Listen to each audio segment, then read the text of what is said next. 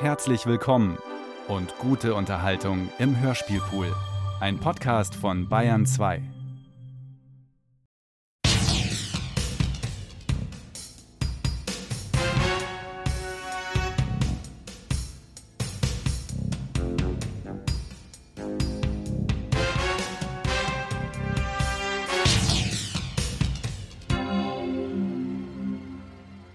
Mr. Arkadin. Nach einem Hörspiel, einem Film und einem Roman von Orson Welles. Aus dem Amerikanischen und dem Französischen übertragen und bearbeitet von Michael Farin und Hans Schmidt. Ich war an Land gegangen. Wollte was trinken. Das hätte nur wirklich nicht sein müssen. Völlig überflüssig, dieser Streit. Zwei Männer von der Hafenpolizei unterhielten sich, lachten und spuckten auf den Boden. Neben ihnen brannte ein Feuer. Dabei war es warm. Eine dieser grauen, leicht nebelverhangenen Nächte, in der Geräusche so seltsam laut sind. Am besten, ich gehe gleich zu ihr zurück. Wahrscheinlich ist sie in Tränen aufgelöst. Du hast ein weiches Herz, mein kleiner Guy, sagte meine Mutter immer. Du bist wie ich, du bist zu nett, das wird dich noch mal zugrunde richten. Arme Frau. Warum hat sie ihren Gefühlen nur immer freien Lauf gelassen? Es fiel ihr dann alles auseinander wie bei einer alten, verblichenen Puppe. Und Millie? wenn wir schon mal dabei sind, sie war in Ordnung, Millie. Gutes Mädchen. Ich liebte ihre Haut, weich und weiß wie Sahne. Ihr Duft hat etwas Zartes, poliertes Elfenbein. Ihr Duft erregte mich. Nicht ein Windhauch. Das Meer war nicht zu sehen. Man konnte nur das Plätschern der Wellen hören, die am Kai lutschten. Es war ganz allein Millis Schuld, dass wir noch hier waren. Sie war einkaufen gegangen. Es ging um Unterwäsche aus reiner Seide und sie hatte sich mächtig einwickeln lassen. Ein Wort gab das andere, ja, und schließlich redete sie eine Menge Unsinn. Bei Frauen wird immer alles persönlich. Billy hatte diese fixe Idee. Im Grunde war sie für ein Leben in der Vorstadt gemacht. Sie hätte heiraten sollen. Jetzt war sie schon vier Monate bei mir. Durch sie habe ich Thaddeus kennengelernt. Und als sich diese Sache mit den Zigaretten ergab, hat sie darauf bestanden, mitzufahren. Du machst einen Fehler, sagte Thaddeus. Ich wusste, dass er mich verachtete. Schließlich verachtete er jeden, aber das war mir egal. Unsere Beziehung war rein geschäftlicher Natur. Ich traf ihn immer in diesem kleinen arabischen Café. Er saß dort stets am selben Tisch vor einem Glas Pernod, das er nicht anzurühren schien, das aber trotzdem ein Dutzend Mal am Tag neu gefüllt werden musste. Thaddeus kaufte Nylonstrümpfe, japanische Kameras, Zigaretten, Waffen, soviel ich weiß, Frauen, Rauschgift, alles, was Geld brachte. Er zahlte immer Cash. In Dollars. Und immer nur so viel, wie er wollte. Das war sinnlos, aber einen Penny mehr zu hoffen. Er war nicht daran interessiert, beliebt zu sein. Frauen schienen ihn nicht zu interessieren. Auf die hässlichen kann ich verzichten und die schönen sind zu teuer. Und auch sonst hat er keine Laster. Nichts. Nicht mal eine Adresse. Ich fragte mich, ob Frauen auf ihn standen. Millie hatte gezögert, mir diese Frage zu beantworten, aber dann gesagt, er ist ein Mann. Und ich war mir seltsam gedemütigt vorgekommen. Aber jeder nach seiner Fasson, wie man so sagt. Und schließlich war es ja Millie gewesen, die mir das Startkapital für das Geschäft mit den Zigaretten besorgt hatte. Sie besaß gute Kontakte in Tanger und Marseille und ich konnte im Mittelmeer herumreisen und dabei noch gut verdienen. Zudem hatte ich einen Joker im Spiel, meinen amerikanischen Pass. Den verdankte ich übrigens meiner Mutter. Sie war gerissen genug gewesen, einen Geschäftsmann aus Detroit davon zu überzeugen, dass ich sein Sohn sei. Und, tatsächlich kam ich ganz gut zurecht. Natürlich mit einigen Hochs und Tiefs, bis es mich in das Zigarettengeschäft verschlug. Eine todsichere Sache. Also, noch eine Zigarette und dann zurück an Bord. Doch was war das? Da lief ein Mann zwischen den Mauern aus Packkisten. Sein Holzbein schlug wie ein Hammer.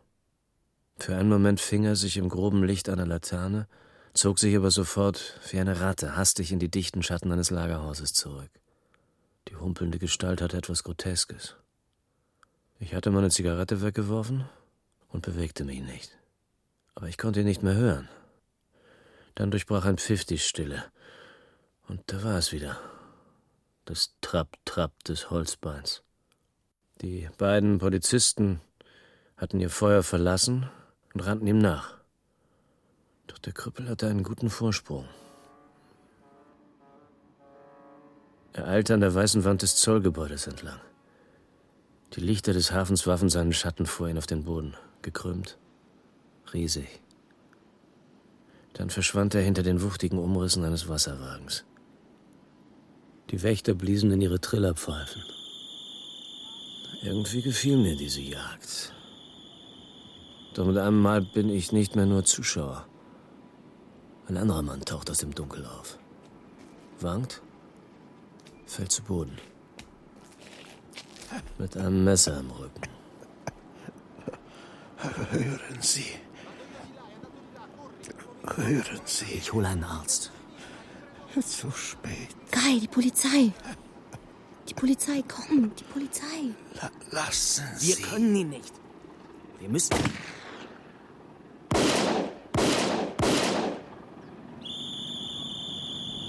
Schon gut, mein Freund. Ganz ruhig.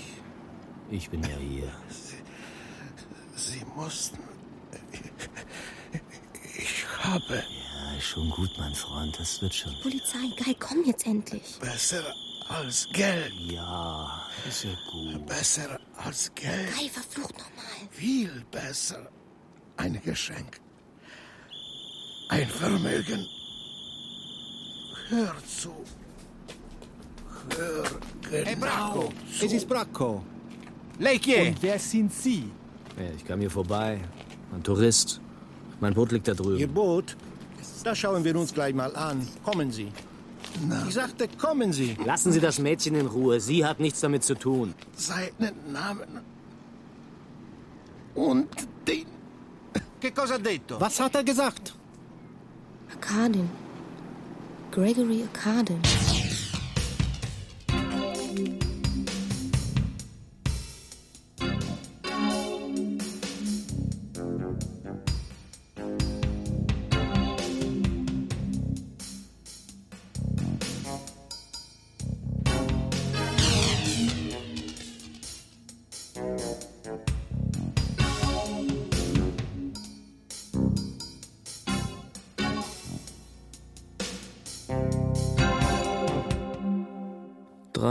Monate Gefängnis. Und keine Zeile von Millie. Nichts. Keine Spur. Weil ich Geld brauchte, fuhr ich nach Monte Carlo. Zu meiner Mutter. Du siehst gut aus. Ich bin nur auf der Durchreise. Und ich war beherrscht von einer Idee. Besser, einem Namen. Arkadin. Gregory Arkadin. Jeder hat wohl schon von ihm gehört, ihn in Zeitungen gesehen. Massige Gestalt, ein Gesicht aus Bart und Augen, weite Mäntel, breitrandige Hüte, superreich, geheimnisvoll, umgeben von schönen Frauen. Ich konnte nicht aufhören, an ihn zu denken. Und seine Beziehung zu Braco. Ich hatte es mir gedacht. Millie lebte wieder in Juan-le-Pin, arbeitete in ihrem angestammten Beruf als Nackttänzerin, war aber Arkadin bereits auf den Fersen. Auf seiner Yacht in Cannes. Sie tanzte dort.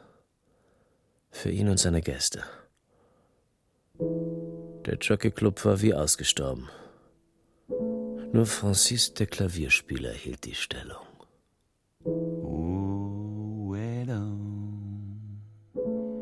Beda, beda. Er wollte, dass ich auch auf seine Yacht komme. Aber ich kenne diese kleinen Familienfeiern. Beda, beda. Die dauern zwei, drei Tage. Dann hoch mit dem Anker und weg. Wedida, bedadida, beda. Ein unangenehmer Zeitgenosse, dieser Arkadin. Beda, better. Beda, Bida Und Raina So heißt seine Yacht. Und zufällig ist das auch noch der Name seiner Tochter. Beda, Bida Er lässt sie nicht aus den Augen. Beda, Bida Ist sie an Bord? Beda. An Bord? Nie im Leben. Sie hat die Yacht noch nie betreten. Er hat ihr eine Villa eingerichtet oben in Sypakan. Beda. Da trifft sie ihre Freunde. Bibidadida. Freunde, die ihr Paps für sie ausgesucht hat. Beda, sie geht auch nie aus. Jedenfalls nicht allein. Millie lebte in einer anderen Welt. Ich wohnte zwar bei ihr, doch sie war fast immer auf der Yacht. Die Party schien nicht aufzuhören. Wenn er trinkt, ist es am schlimmsten. Richtig traurig. Das macht ihm, glaube ich, überhaupt keinen Spaß. Auch mit den Frauen nicht. Siehst du ihn oft? Ja, nein, das heißt nie allein. Und er hat mich noch nicht mal angefasst. Ich schwör's. Millie musste nicht einmal tanzen. Aber sie wurde gut bezahlt und ging immer wieder zur Yacht. Ich aber hatte nun ein Ziel. Raina. Und ich hatte Glück. Sie erschien. Eine Schwalbe im Flug. Leicht, grazil und selbstsicher.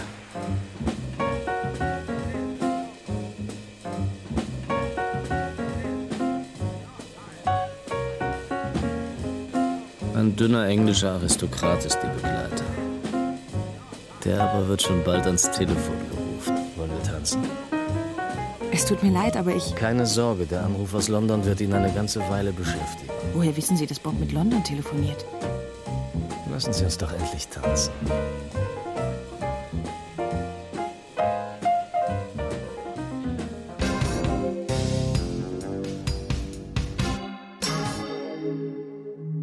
Mademoiselle Arkadin?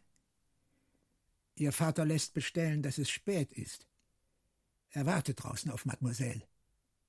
Ich sah sie nicht erst in San Tirso wieder, wo ihr Vater zu einem großen Fest eingeladen hatte, denn mein Auto hatte unglücklicherweise eine Panne und Raina war so freundlich, mich aufzulesen. Millie, die sich auf der Yacht verkühlt hatte, blieb eifersüchtig im Bett zurück. Bis elf sind wir in Marseille. Ist das noch früh genug für Sie? Mehr als genug, vor allem weil ich eigentlich gar nicht nach Marseille muss, sondern nach Barcelona. Irgendwo an der Küste, ich weiß nicht wo, hat Raina den Wagen angehalten, ihre Kleider ausgezogen, bis auf einen schwarzen Badeanzug. Sie lief dann ins Meer, wir schwammen, am Strand dann schlief Raina ein. Gott, bin ich hungrig. Wartet jemand auf dich? Ja, natürlich, mein Vater. Ich habe Angst, dass er sich Sorgen macht, weil ich mich verspätet habe.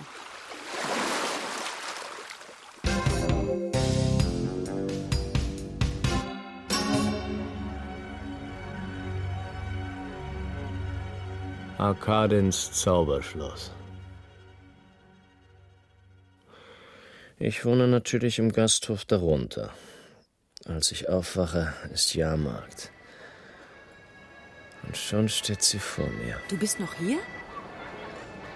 Es gefällt mir hier. Ich will mich schon lange mal richtig ausruhen. Eine gute Gelegenheit.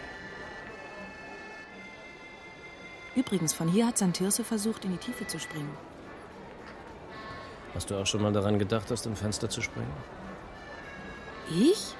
Warum? Das Schloss sieht aus wie ein Gefängnis. Maria Mancini war hier mal eingesperrt. Das hatte sie ihrer Dummheit zuzuschreiben. Sie fand es amüsant, von einem König geliebt zu werden und wollte zugleich glücklich sein wie die Frau eines Krämers. Ich liebe das Schloss. Es passt zu mir. Von allen von Daddys Häusern mag ich es am liebsten. Ich fühle mich irgendwie sicher darin. Und außerdem liebe ich Spanien. Und die Spanier. Sie sind sauber, hart, streng, fatalistisch. Ich liebe. Mir war damals nicht klar, ob ich eine Chance hatte, von ihr geliebt zu werden, aber immerhin kam sie. Sofern es ihr gelang, ihren Aufpassern zu entwischen. Ihren Vater nannte sie immer den Riesen. Manchmal flog er in seinem Flugzeug über uns. zu einem wichtigen Termin. Diesen Aquädukt haben sie ohne Mörtel oder Zement gebaut. Der hat 2000 Jahre gehalten. Das liebe ich. Etwas, das unabhängig ist und ganz für sich steht. Aufrechterhalten durch sein eigenes Gleichgewicht, sein eigenes Gewicht, seine eigene Stärke. Ich liebe. Es war ein Wort, das sie oft gebrauchte. Und dann ohne Sanftheit, sondern mit leidenschaftlicher Intensität. Ich liebte es, sie sagen zu hören, ich liebe. So vergingen die Tage.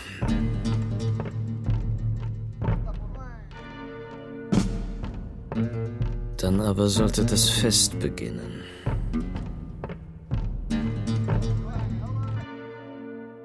Es ist ein Maskenball, oder? Ein Domino dürfte wohl ausreichen. Du hast vor, zu kommen? Natürlich. Willst du das etwa nicht? Ich glaube nicht, dass du. Doch, ich muss jetzt gehen. Es ist schon spät. Ehe die Sonne untergeht, muss die Schöne zurück ins Schloss. So heißt es im Märchen. Oder aber das Ungeheuer frisst sie auf. Nur seltsam, dass die Schöne ausgerechnet im Schloss des Ungeheuers Zuflucht sucht. Ich muss dich bitten, nicht so mit mir zu reden.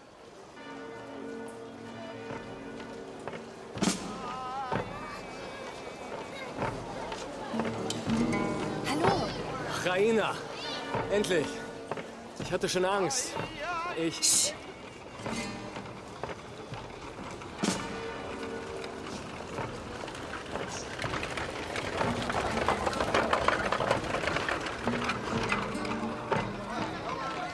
Jetzt ist die Zeit, sein Gewissen zu erforschen. Was ist das hier für eine Ku Klux Klan Nummer? Nichts. Nichts, was mit uns zu tun hätte. Büßer. Sie bereuen ihre Sünden. Sie hoffen auf Vergebung. Sie müssen furchtbar schlimm gesündigt haben. Ich habe dich eben mit dem kleinen Arkadenmädchen gesehen. Keine Ahnung, was du an ihr findest. Was hat das Mädchen, das ich nicht habe? Außer paar Millionen Mäuse. Du Närrin. Oh, Guy, wenn du wüsstest, wenn du nur wüsstest. Bist du mit Arkadien gekommen? Ja.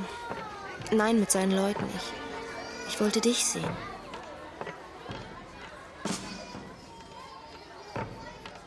Millie, Millie, wir sollten die Sache lassen. Weißt du, es ist alles so absurd und gefährlich. Vergessen wir es. Ich verstehe.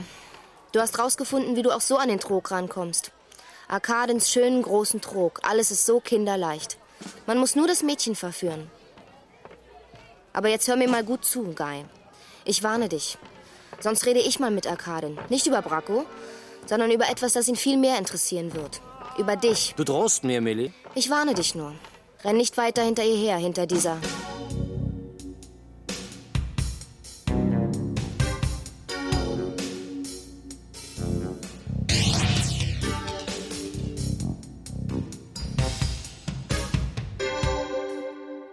Ich muss zurück. Einer der Sekretäre sah mich weggehen. Welchen Spaß hat dein Vater dabei, den Othello zu spielen? Er ist ja schlimmer als ein eifersüchtiger Ehemann. Es stimmt. Wenn es nach ihm ginge, würde ich nie heiraten. Ich gebe dir mein Ehrenwort, dass ich nie um deine Hand anhalten werde. Mr. van Straten, das kommt so plötzlich. Ich weiß gar nicht, was ich sagen soll. Raina.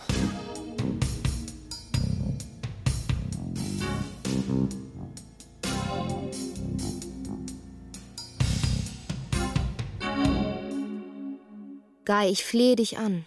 Triff dich nicht mehr mit diesem Mädchen. Es gibt sonst noch eine Tragödie. Ich warne dich.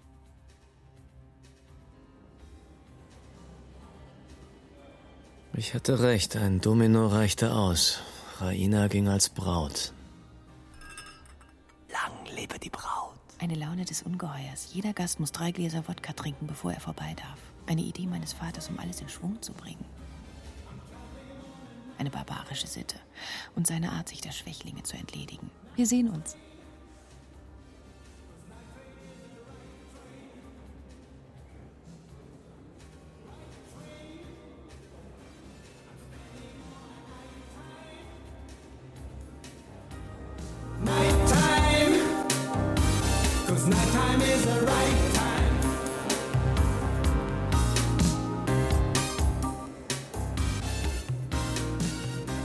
Ich sah Sie mit Raina sprechen.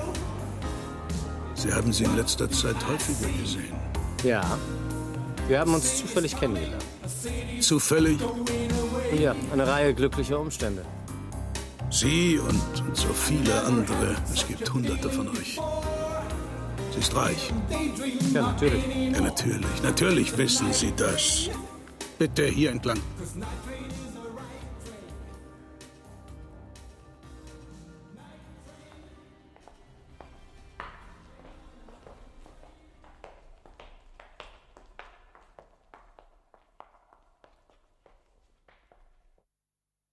Das ist Ihr Zimmer.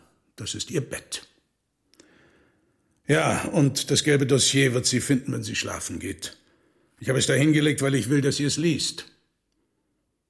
Wenn Sie wollen, können Sie es ebenfalls lesen. Jetzt. Auf dem Umschlag heißen Sie Van Straten, weil das der letzte Falschname ist, den Sie sich ausgesucht haben, und auch weil das der Name ist, unter dem Raina glaubt, Sie zu kennen. Mein Vater ist Samuel Streeter. Die Identität ist nie mit ausreichender Sicherheit geklärt worden, sagen wir es so. Samuel Streeter hat die Vaterschaft akzeptiert. Doch, was spielt das für eine Rolle? Nach der Lektüre seien Sie doch bitte so freundlich und legen die Mappe zurück auf das Kissen, damit Raina sie nach dem Fest dort findet. Das Fest ist aus, Mr. Cardin. Von wem haben Sie diese Informationen über mich? Privatdetekteien. Sie werden sich fragen, warum ich so viel Geld für eine Person vergeude, die so schäbig und unbedeutend ist wie Sie. Kaum mehr als ein Gigolo. Ein ganz kleiner Gauner. Doch mir war es das wert. Denn Raina ist mir wichtig. Wichtiger als alles auf der Welt. Und Sie selbst, Mr. Cardin? Wer sind denn Sie? Würde es Sie überraschen, wenn noch so ein gelbes Dossier existieren würde? Allerdings mit Ihrem Namen auf dem Deckel. Was macht ihr zwei in meinem Schlafzimmer? Ja. Ja, es ist wahr. Es ist alles wahr, Raina. Ich war in alle möglichen Sachen verwickelt. Devisengeschäfte, Schmuggel. Frauen haben mich ausgehalten. Ich war an Fälschungen beteiligt. Drei Monate im Gefängnis, ja. Ändert das etwas daran, daran, was wir füreinander empfinden? Diese Braut ist zu schön, zu schön für Sie. Sie sollten jetzt gehen. Ich bin nicht viel wert. Meinetwegen. Doch was ist mit Ihnen, Mr. Gregory Arcadin? Haben Sie denn gar nichts, wirklich gar nichts auf dem Gewissen? Nichts, das Sie erröten lässt, wenn Sie daran denken, dass Raina es lesen könnte, schwarz auf weiß? Wie wär's denn mit einer Geheimakte über Ihre Vergangenheit? Wie wär's zum Beispiel mit Braco? Das ist schändlich. Ja, er ist das Letzte. Nein, es ist eine Schande. Was du, Vater, was du getan hast.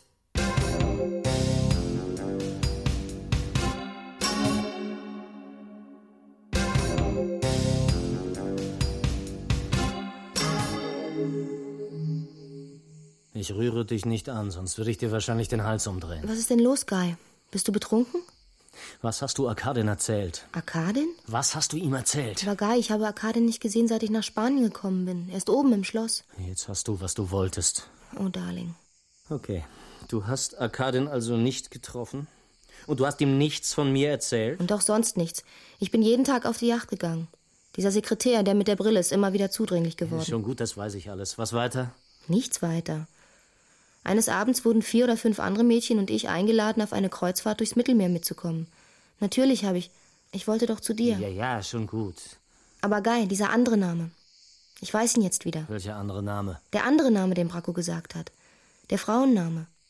Er sagte Sophie. Sophie? Sophie und weiter? Sophie irgendwas. So ein ausländischer Name. Ich habe ihn nicht richtig verstanden. Ich glaube, er klang irgendwie russisch. Ja. Ein Gespräch für Sie. Ich denke daran, ein Geschäft mit Ihnen zu machen. Ich sagte, ich denke an ein Geschäft mit Ihnen.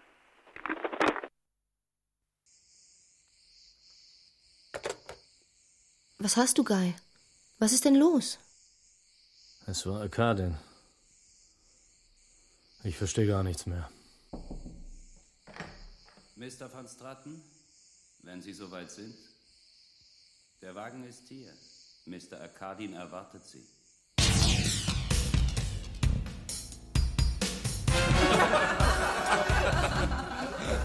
Ich muss über den Fluss, sagte der Skorpion zum Frosch. Nimm mich auf deinen Rücken. Aber der Frosch kannte den Skorpion nur zu gut und weigerte sich. Wenn ich dich auf meinen Rücken nehme, stichst du mich.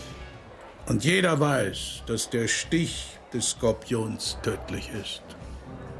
Sei nicht dumm, sagte der Skorpion. Wenn ich dich steche, stirbst du. Und wenn du stirbst, ertrinke ich. Das ist logisch, oder nee? Der Skorpion ist nämlich ein intelligentes Tier und deshalb logisch. Der Frosch musste zugeben, dass es das war und ließ den Skorpion auf seinen Rücken klettern. Aber als sie genau in der Mitte des Flusses waren, spürte der Frosch plötzlich einen Schmerz. Der Skorpion hatte ihn gestochen. Seine Glieder wurden gelähmt. Und als er unterging und ihn mit in die Tiefe zog, rief er sterbend aus, ist das logisch? Nein, sagte der Skorpion, natürlich nicht. Aber was soll ich machen? Ich kann nichts dagegen tun. So ist nun mal mein Charakter. Lasst uns auf die trinken, welche sich selber treu sind, wie es im Hamlet heißt. Ganz egal, was für einen Charakter sie haben. Bitte hier entlang, Sir.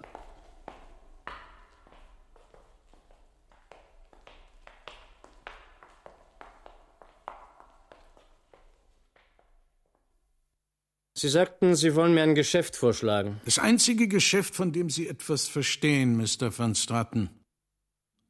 Sie sagten, es sei möglich, eine Geheimakte über mich anzulegen? Natürlich sind Sie selbst bereits informiert, was einige dieser interessanten Details betrifft. Ja.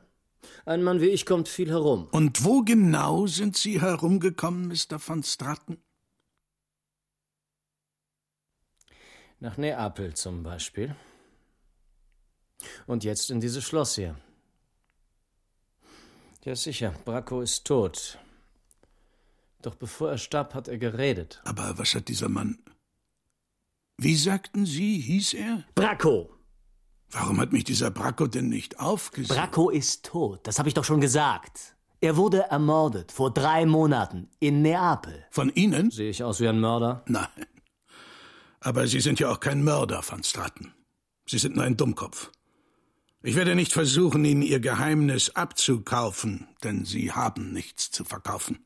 Trotzdem, trotzdem mache ich Ihnen einen Vorschlag. Ich will Ihnen etwas geben, das Sie verkaufen können, und ich werde es Ihnen abkaufen. Zu einem guten Preis. Kommen Sie.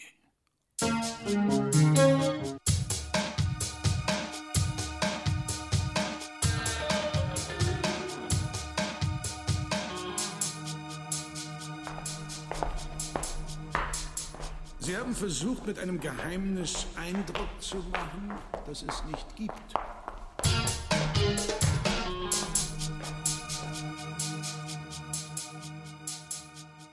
Im Gegenzug aber schenke ich Ihnen eines, das es gibt.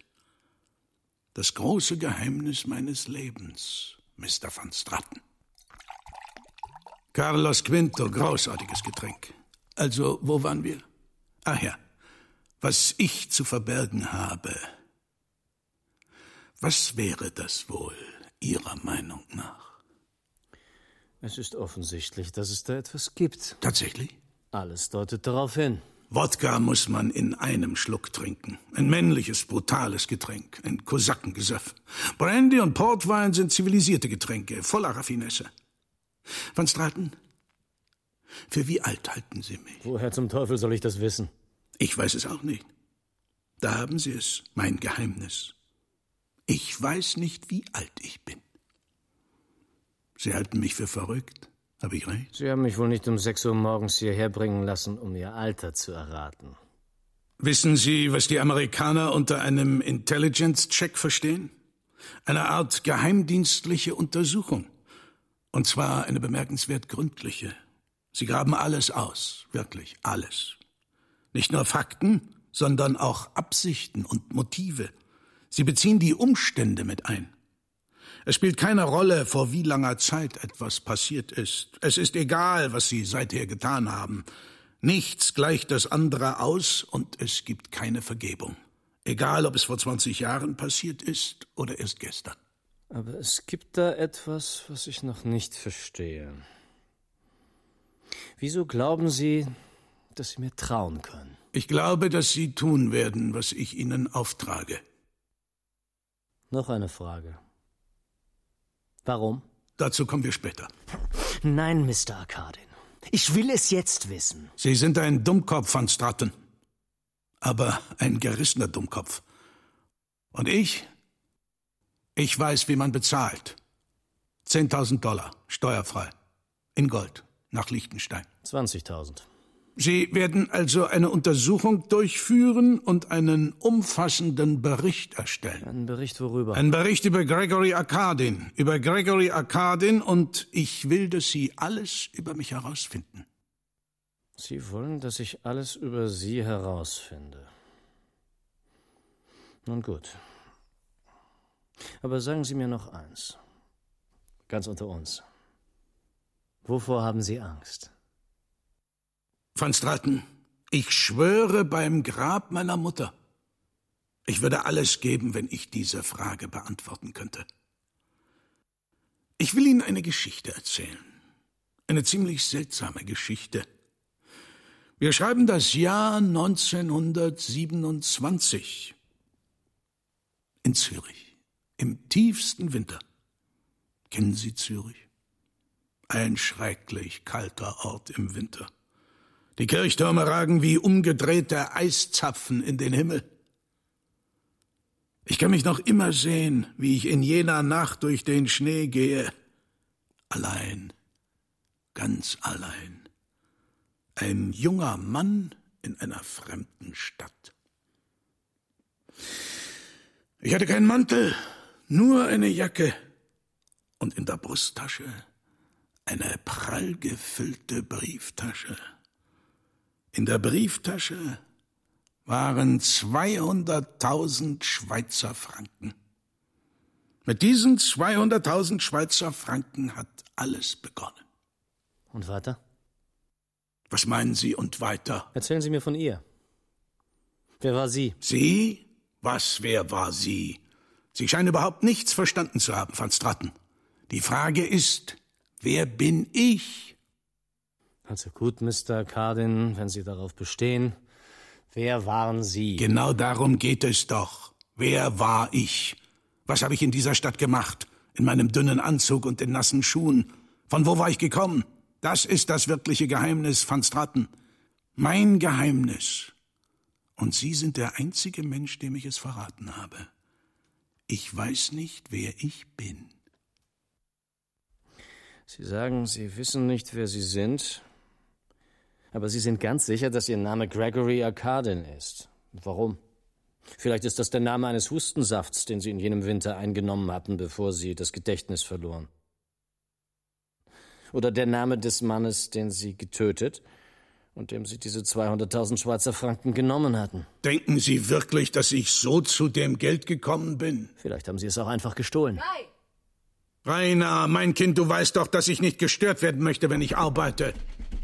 Ich will mit Guy sprechen. Er ist zurückgekommen. Ich weiß, dass er da ist. Mr. Van Straten ist fortgegangen, Rainer. Er hat gesagt, dass er Spanien verlässt. Ich glaube nicht, dass du ihn je wiedersehen wirst. So verkaufte ich meine Seele.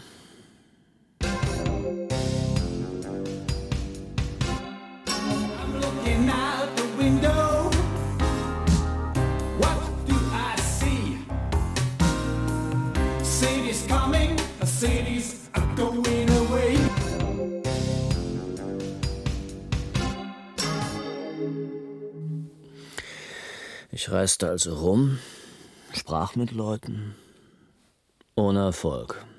Dann endlich in Zürich finde ich den Schneider, bei dem Arkadin sich damals einen Mantel und einen neuen Anzug gekauft hat.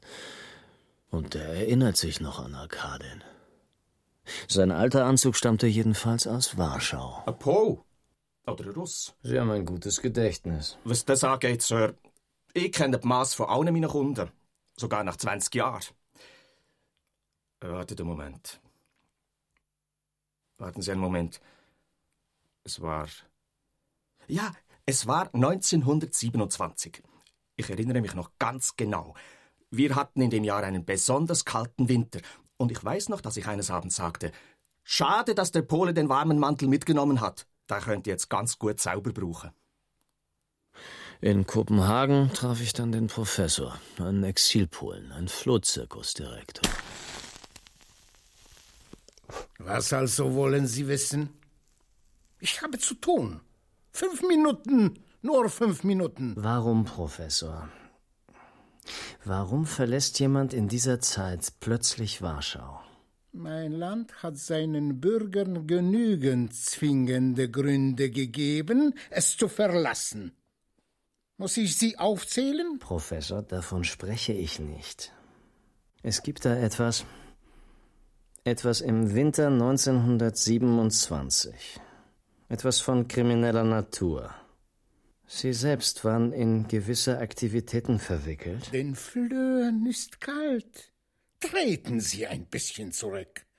Sie stören sie mit Ihrem Rauch. Flöhe hassen Zigarettenrauch. Professor, versuchen Sie sich zu erinnern. Es ist sehr wichtig. Die Tierchen sind erstaunlich. Finden Sie nicht? Hören Sie, Professor. Da gab es eine Frau. Sie hieß Sophie. Sie kannten sie, nicht wahr? Suchen Sie sich einen anderen Polen. Es gibt genug davon. Warum gerade mich? Weil ich. Professor, weil ich dachte, dass Sie mir einen Tipp geben könnten. Mir jemanden nennen würden, der mir weiterhelfen könnte. Warum fragen Sie nicht Thaddäus? Thaddäus?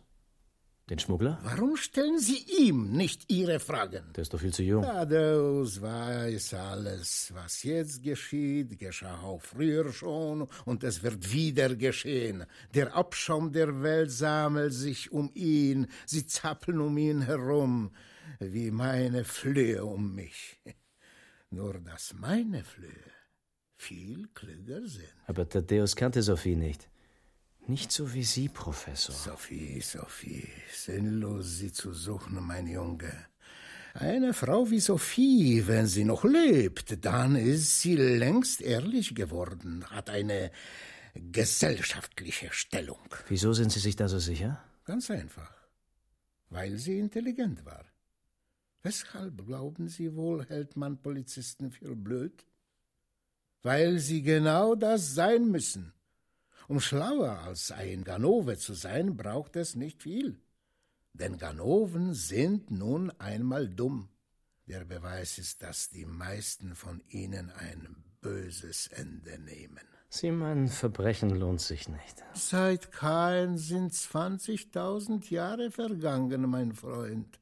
Und noch immer ist Mord ein Geschäft, das in der Hauptsache von Amateuren betrieben wird.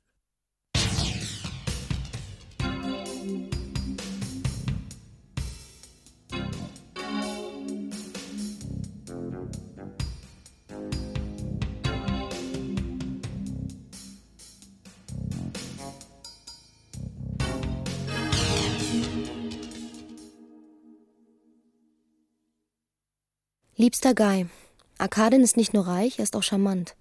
Neulich hat er mich sogar in seine Kabine rufen lassen. Eine Gelegenheit, die ich natürlich sofort ergriff. Er ist ein komischer Typ, dieser Arkadin. Wie kann ich ihn dir beschreiben? Er macht keine Bewegung, er sagt nichts und du fühlst dich wie eine Gefangene. Es war lustig auf dem Schiff, es hat sehr geschüttelt und das Schlingern hat mich überall rumgeworfen, nicht nur wegen des Champagners. Dann fiel plötzlich eine Lampe herunter und die Flasche und das Tablett gleich mit aber Arkadin schien am Boden festgeschraubt zu sein. Er hatte die Hände in den Taschen und rührte sich nicht von der Stelle. Als ich Ja dazu sagte, in seine Kabine zu gehen, hatte ich ein kleines bisschen Angst gehabt. Kerle mit Bart sind nicht mein Typ und außerdem liebe ich dich. Andere Männer bedeuten mir nichts, ganz egal, wer sie sind. Es war verrückt, dass ich Angst hatte. Zuerst versuchte er nur, mich ein bisschen zu befingern, dann aber, ich weiß nicht, wie es dazu kam, Liebling, kam die Sprache auf dich. Er redete und redete und schien mich ganz vergessen zu haben. Und dann, aus heiterem Himmel, habe ich Bracco erwähnt. Er ist wirklich ein komischer Kerl, dieser Arkaden. Er verzog keine Miene. Er stand immer noch reglos da, wie eine Statue. Die anderen sollen aber, sie tanzten vor meinen Augen. Ach so, ja. Als wir in Tanger waren, bin ich, wie du es mir aufgetragen hast, zu Thaddeus gegangen. Redet nicht viel, der Kerl. Hat immer viel zu tun. Ich habe ihm gesagt, dass du alles über eine Frau namens Sophie wissen willst. Das hat ihm schon genügt, mehr wollte der gar nicht hören. Er schrieb mir diesen Namen auf ein Stück Papier und gab es mir. Ich bedankte mich, er aber setzte nur sein komisches Lächeln auf und sagte, nicht der Rede wert. Trebitsch fand ich in Amsterdam, in seinem Trödlerladen hinter der alten Synagoge. Ist da jemand? Hallo? Ist da jemand? Aber sicher, mein Herr. Trebitsch, mein Name. Was kann ich für Sie tun? Herr Trebitsch, können Sie mir sagen, wo ich Sophie finden kann? Das ist eine außergewöhnlich günstige Gelegenheit, glauben Sie mir. Nur 111 Gulden. Und das Teleskop gehört Ihnen. Trebitsch, ich habe Sie gefragt, ob Sie eine Frau namens Sophie kennen. Sie meinen Sophie Ratzweig? Eine erstaunliche Frau. Aber warten Sie einen Moment. Diese Behälter eignen sich vortrefflich für Ihr Teleskop. Was ist aus ihr geworden? Was aus ihr geworden ist? Wo sie jetzt ist? Ja, eine gute Frage. Wo sind wir eigentlich? Wissen Sie, ob sie noch lebt? Sie wollen die Tasche nicht. Hm, nun gut. Ich kann Ihnen das Teleskop auch allein verkaufen. Sie haben meine Frage nicht beantwortet, Trebitsch. Sie haben mein Teleskop nicht gekauft. Keine Sorge. Also, was haben Sie mir zu sagen? Ah, diese Mädchen. Wer hätte das geglaubt? Bezaubernd. Die meisten von ihnen sahen aus. Und doch waren sie Sophies Ruin. Ihr Ruin. Stell dir vor, mein Liebes, diese kleinen Hexen arbeiteten für die Polizei. Vielleicht hätten sie Interesse an diesem herrlichen Aquarium. Genau das, was Sie für Ihre Tropenfische brauchen. Nein, danke, ich habe schon ein Teleskop. Aber Sie haben es noch nicht bezahlt. Trebitsch, ich bezahle es Ihnen schon. Ich bezahle Sie für. Mein Herr, in meinem Beruf muss ich sehr vorsichtig sein. Sie verstehen. Ihr Teleskop. Mein Teleskop, mein Aquarium. Ich kaufe den ganzen Laden, wenn es sein muss. Aber was zum Teufel, wenn Sophie tot ist? Wer hat gesagt, dass sie tot ist? Lebt sie denn? Ah, ich glaube, mich erinnern zu können, dass sie entkam, als die Bande zerschlagen wurde. Mädchenhandel? Ja, ja. Das beste Geschäft in Osteuropa. Herrliche Mädchen. Wenn Sie die gesehen hätten.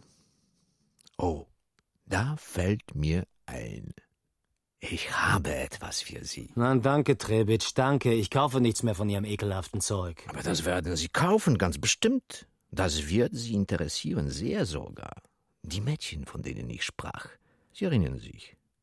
Die Mädchen mit dem guten Draht zur Polizei.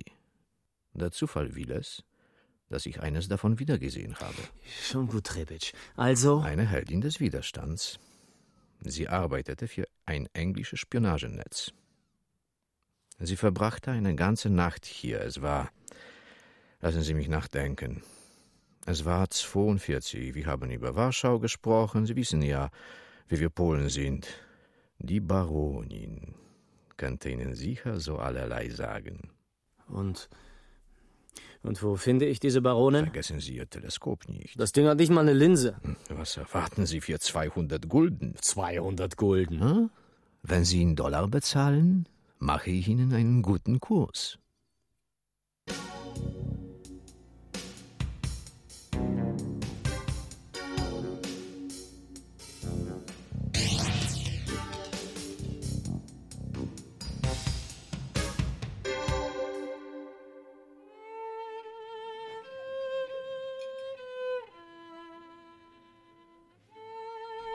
Wir Polen sind unmöglich. Etwas Alkohol, etwas Musik und schon leuchtet unsere Seele aus unseren Augen. Das alles ist wenig glamourös, wenig heldenhaft und viel weniger belebend, als sie einen Glauben machen wollen. Um die Wahrheit zu sagen, meine Arbeit bestand darin zu lügen mich zu verstecken, zu spionieren, Leute zu korrumpieren. Aber all das für eine gute Sache, Baronin. Ich habe keine Ahnung von diesen Dingen.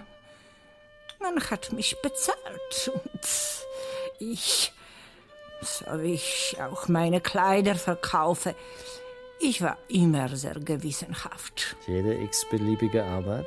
Ich verdiene mir meinen Lebensunterhalt, seit ich 18 bin. Mein Vater hat sich ruiniert, meine Mutter war krank. Ich hatte die Nase voll davon, geflickte Strümpfe zu tragen. Also wurden Sie Mannequin. Oder Modell. Ich wurde Polizeiagentin. Ein schmutziges Geschäft, glauben Sie mir. Schlechtes Gewissen drückt auf die Stimme. Weil Kriminelle immer Versager sind. Denn die Schwarzen, die schwarzen Schafe, oder wie immer man sie nennen will, werden schnell, sobald sie auch nur ein wenig Erfolg haben, Persönlichkeiten des öffentlichen Lebens, Finanziers, Geschäftsleute. Das ist eine Frage der gesellschaftlichen Stellung, nicht etwa ein moralisches Problem.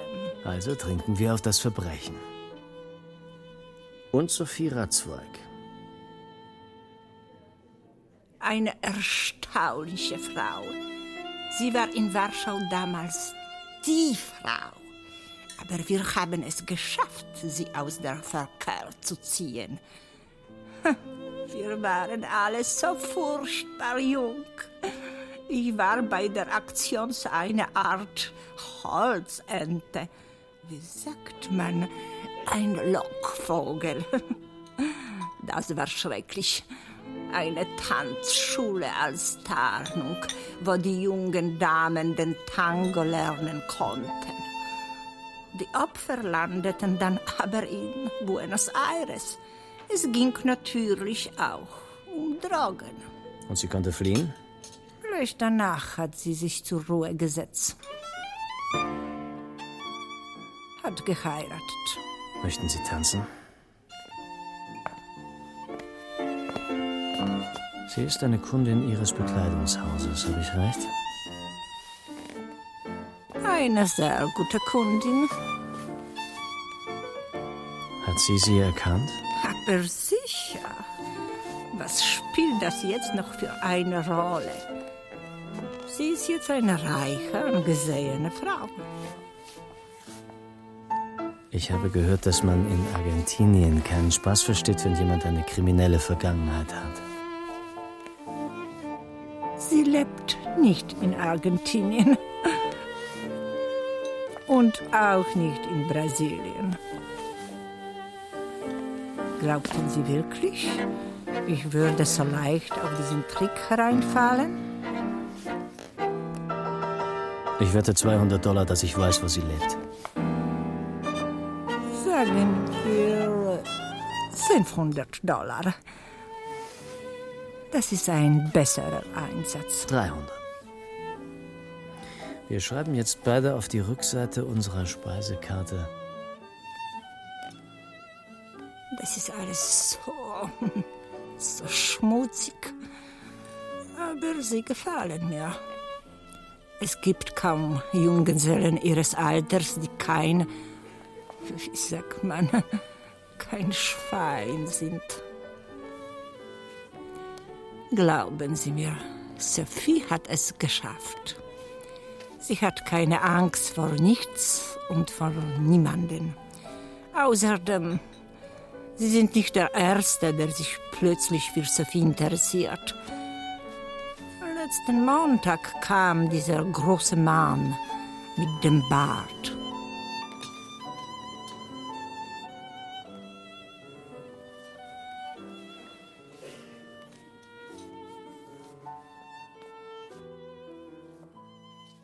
Willst du mir nicht wenigstens was zu trinken anbieten, wenn uns schon so wenig Zeit bleibt? Nein.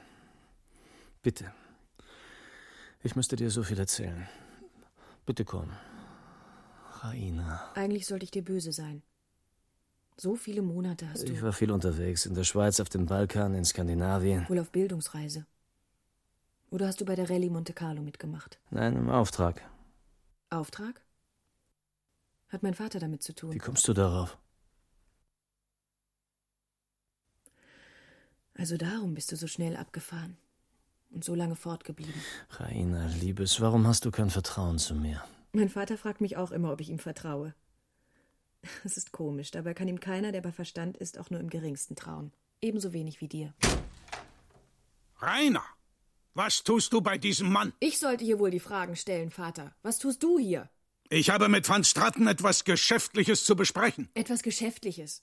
Dabei hast du mir dein Wort. Er hat mir sein Wort gegeben, dich nicht wiederzusehen. Wie viel? Ich will wissen, wie viel. 15.000 Dollar, Raina. Du wolltest es hören.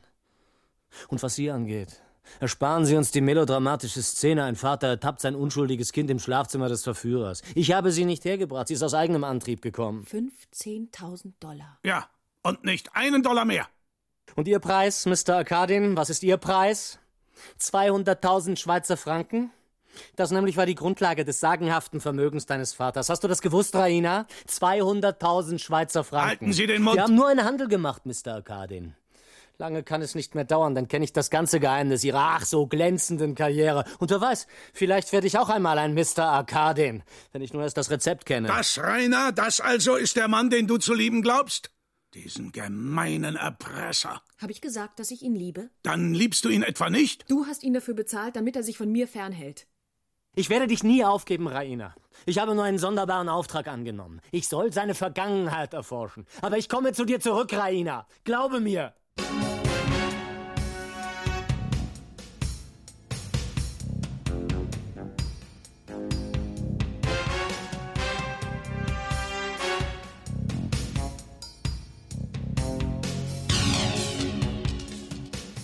Mir einfach, was ich wissen will, alter Knabe, und dann kriegst du deine Ration Schnee. Und ich bringe dich auch noch zurück nach Mexiko. Wenn Sie mich damals gekannt hätten, würden Sie nicht wagen, mich so zu behandeln. Warten Sie, bis Sophie davon erfährt. Sie war immer gut zu mir. Ich bin ein dreckiges Schwein, ein schmutziger, stinkender Blutsauger. Aber ich verpfeife keinen. Ich bin nicht so ein. So ein. Ich bin nicht Atabanze. Arme Sophie. Ich habe Sug nie getraut. Alle meine Leiden. Damals haben sie begonnen. Mein ganzes Pech, diesem Hundesohn. Verflucht seien alle seine Kinder. Sug hat Sophie ruiniert? Ja, ruiniert. Ich habe sie sogar weinen sehen. Eine Frau wie sie. Aber was auf der kleine Zuhälter? Was auf Atabaze, dieses, dieses elende Schwein?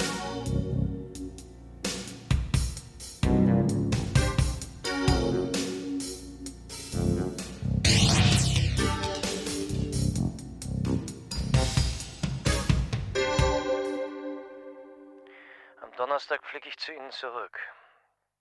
Haben Sie bitte noch ein wenig Geduld, Mr. Arkadin. Die Einzelheiten finden Sie dann in dem Dossier. Ich brauche kein Dossier. Sagen Sie mir nur, was Sie wissen.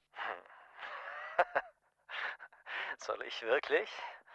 Vor Ihrem Gefolge? Es tut mir leid, Mr. Arkadin, aber ich glaube. Ich weiß, was Sie meinen. Diese Leute machen Ihnen wohl Angst. Doch Sie werden verstehen, dass ich auf Sie nicht verzichten möchte. Also gut. Eine Frau namens Sophie ging bis zum Jahr 1927 einem einträglichen Geschäft nach. Sie wissen, wovon ich spreche. Und von den neun Männern, die für sie gearbeitet haben, sind mittlerweile drei tot. Drei sind hinter dem eisernen Vorhang, die können wir also auch außer Acht lassen. Bliebe Oskar, der in Mexiko lebt und von Sophie ausgehalten wird. Und ein gewisser Jakob Sug in Deutschland, und dann wäre da noch. Können Sie das beweisen? Alles passt zusammen. Wasaf Atabaze. Geboren in Tiflis 1895. Und erzählt hat Ihnen das alles dieser besagte Oskar? Fast alles. Und dieser Mensch, der, der in Deutschland lebt, würde mich auch wiedererkennen? Sicherlich. Nur sitzt er im Gefängnis. Lebenslänglich. Mädchenhandel wird nämlich schwer bestraft, wissen Sie. Wer wird Ihnen diese Geschichte, diese unwahrscheinliche Geschichte schon glauben, Mr. van Straten? Diese wahre Geschichte, Mr. Atabaze. Nun gut, wenn Sie darauf bestehen.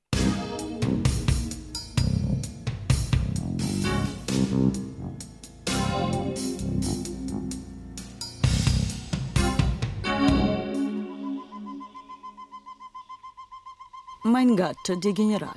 Entschuldigen Sie bitte, Senora Martinez, aber ich bin den weiten Weg nach Mexiko gekommen, um auf einige Fragen eine Antwort zu finden. Wir mögen hier keine Menschen, die Fragen stellen. Und die Art, wie sie ihre Antworten bekommen, mögen wir schon gar nicht. Ich habe nichts übrig für Leute, die andere foltern. Armer kleiner Oskar. Warum ausgerechnet ihn? Glauben Sie mir, ich mag derlei ebenso wenig wie Sie. Aber ich hatte keine andere Wahl. Warum können Sie uns nicht in Frieden lassen? Was mich betrifft, ich bin verheiratet. Eine ehrliche Geschäftsfrau. Niemand kann mir etwas vorwerfen. Also gut, dann bin ich eben eine Bigamistin. Hat Oskar Ihnen das erzählt? Unter anderem.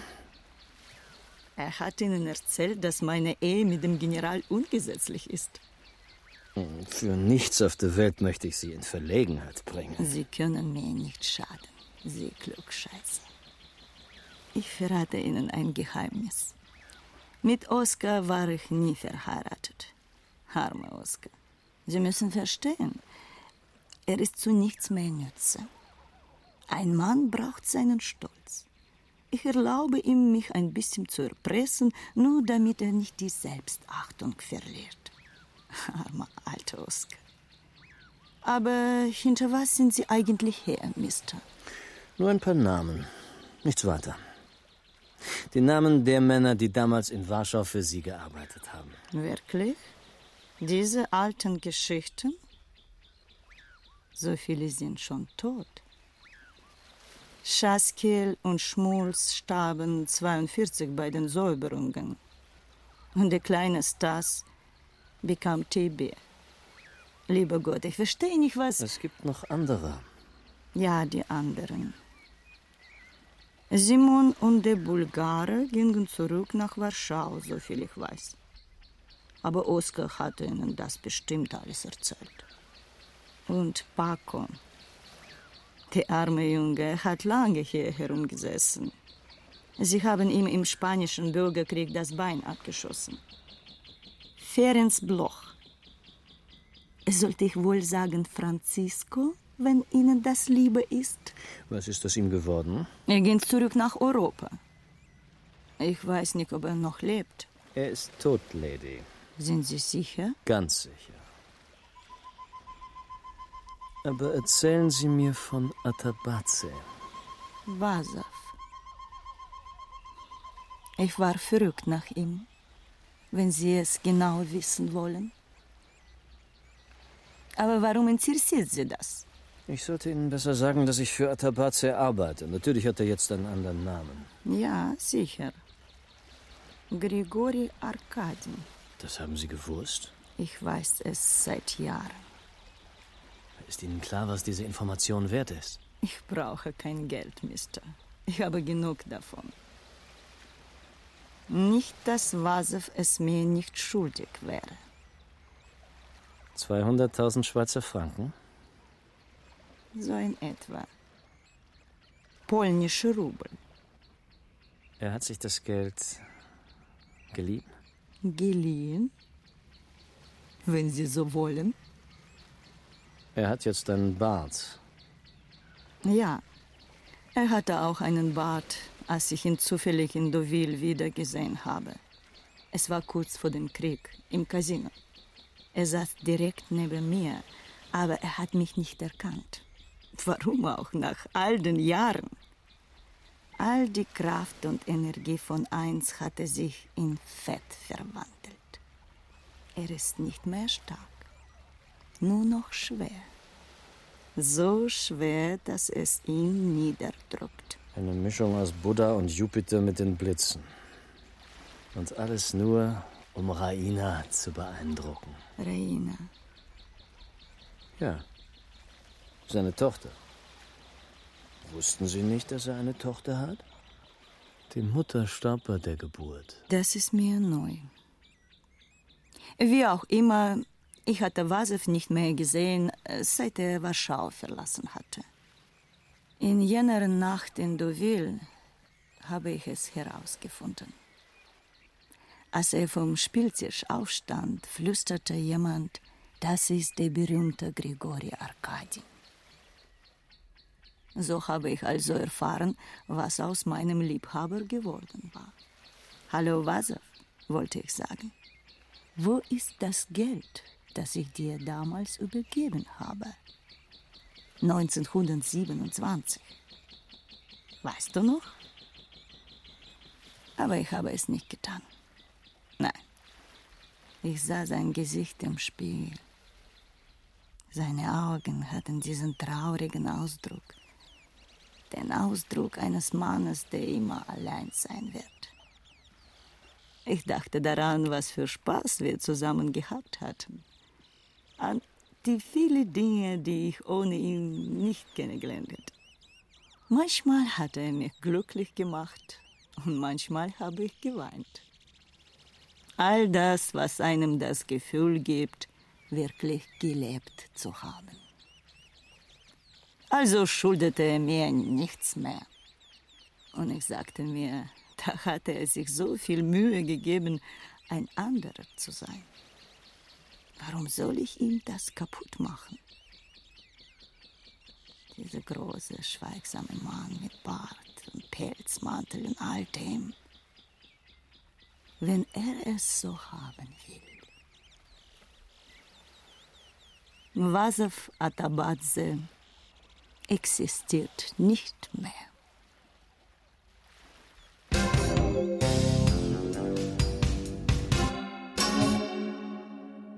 Weihnachten in Paris, das ist unerträglich. Und du ziehst schon wieder auf einen neuen Kreuzzug. Was zum Teufel willst du in München, Guy? Wenn ich zurückkomme, werde ich dir alles erklären. Ach, Guy. Wie kann ich dir noch glauben? Grüß meinen Vater, der ist auch in Deutschland. Eigenartig. Ihr werdet noch unzertrennlich, ihr beiden.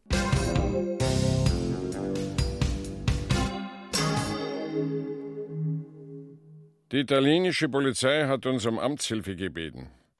Es geht um die Untersuchung eines Mordes. Ich weiß, ein Mann wurde erstochen, direkt vor meiner Nase. Aber alles, was ich weiß, habe ich schon der italienischen Polizei gesagt. Es handelt sich aber um eine Frau, Herr van Straten. Mit einem Messer im Rücken. Wir möchten Sie bitten, sich ein Foto anzuschauen. Uns bei der Identifizierung behilflich zu sein. Werfen Sie doch bitte einen Blick auf dieses Foto. Nein. Beim besten Willen, nein. Ich kenne diese Frau nicht. Nie gesehen. Aber nun entschuldigen Sie mich bitte. Mr. Cardin erwartet mich. Er gibt ein Fest. Arkadin? Sie sind unterwegs zu Mr. Arkadin?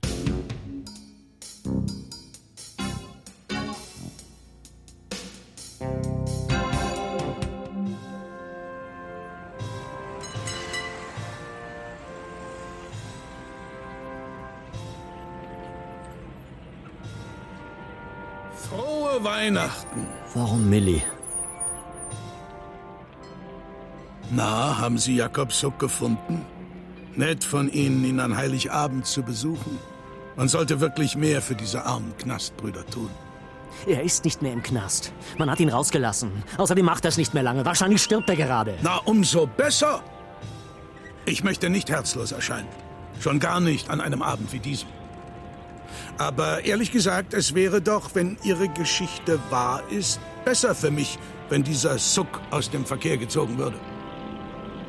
Doch lassen Sie uns trinken. Auf Wasser, Atabace. Verloren und wiedergefunden. Und glücklicherweise wieder vergessen. Bracco und Ferenc haben sie erpresst. Deshalb mussten sie sterben. Interessante Theorie. Sie ließe sich beweisen, wenn die Erpresser nicht tot wären. Sie sind nicht alle tot, Mr. van Straten. Wieso Millie? Sie zählte doch überhaupt nicht. Sie hat nie verstanden, worum es eigentlich ging. Ein kleines, verwirrtes Kind, dumm und liebevoll. Sie wusste nicht einmal, was all diese Namen zu bedeuten hatten. Bracco, Sophie. Das ist äußerst bedauerlich.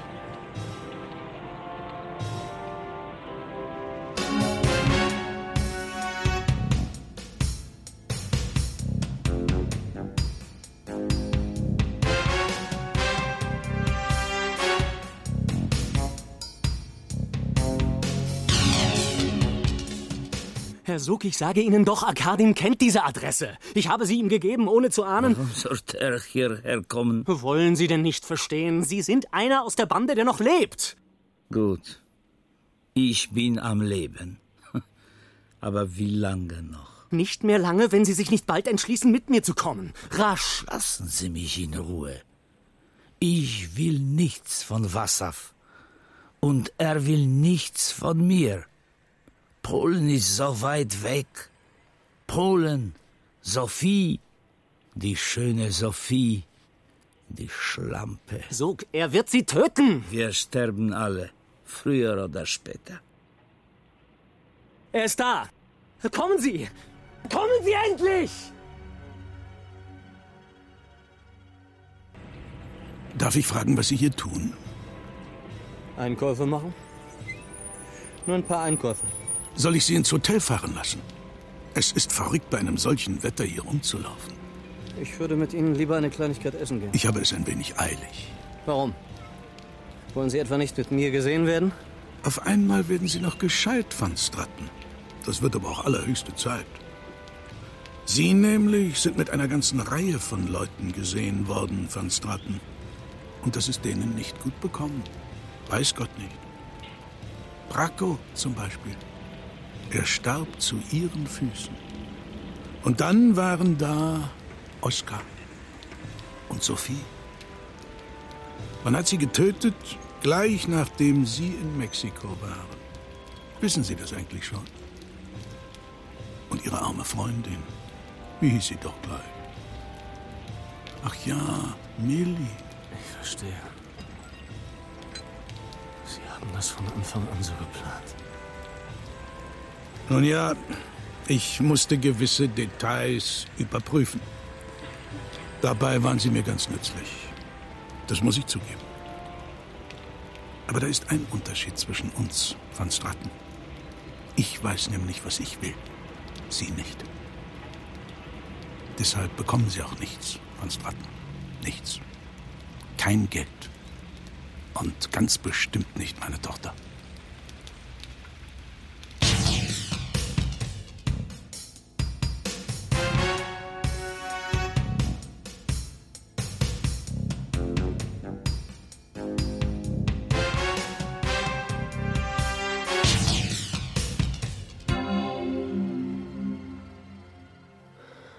Als ich Suk aus seinem Versteck holen wollte, war er längst steif. Ein Messer zwischen den Schulterblättern. Mir blieb nur noch eins. Raina. Nur sie konnte mich noch retten. Nur sie würde verschont werden. Das Flugticket nach Barcelona hatte ich längst in der Tasche. Vor ihrem Vater musste ich bei ihr sein. Se llama la señorita Arkadin. Atención, la señorita Arkadin. Ich rufe Miss Arkadin. Raina!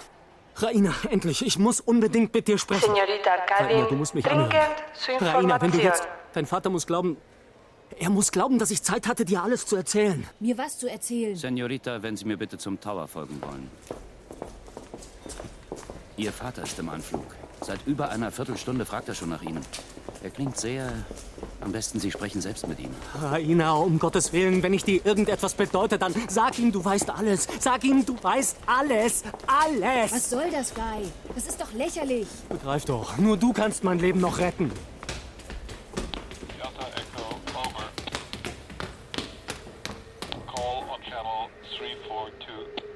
Meine Tochter! Ich will mit meiner Tochter sprechen! Hier bin ich, Vater. Was ist denn? Van Straten? Wo ist Van Straten? Er steht neben mir, Vater. Hör nicht auf ihn, Raina! Warte noch! In ein paar Minuten! Hör nicht auf ihn! Sag ihm, dass es zu spät ist. Hör nicht auf ihn, Raina! Zu spät, Raina. Sag es ihm. Bitte. Es ist zu spät.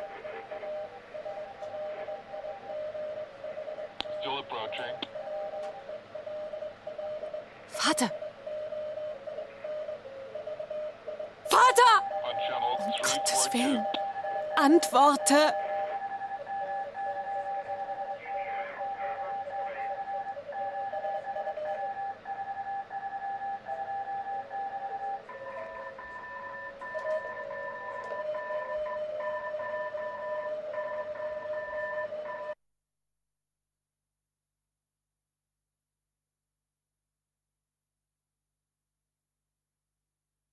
Mr. Arkadin.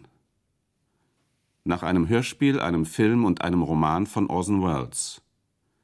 Aus dem Amerikanischen und dem Französischen übertragen und bearbeitet von Michael Farin und Hans Schmidt.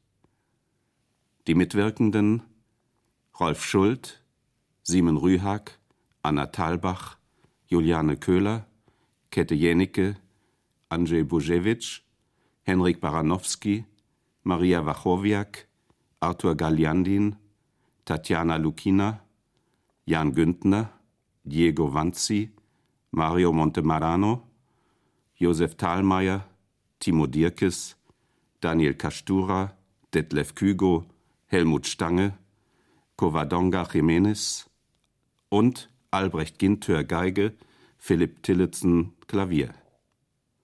Ton und Technik Wilfried Hauer und Susanne Herzig. Regieassistenz Holger Buck und Christiane Klenz.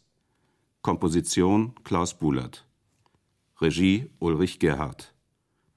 Sie hörten eine Gemeinschaftsproduktion des Bayerischen Rundfunks mit dem Westdeutschen Rundfunk aus dem Jahr 1996.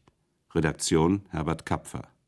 Hi, ich hoffe, dir hat dieser Podcast gefallen und es gibt noch mehr spannende Geschichten zu hören.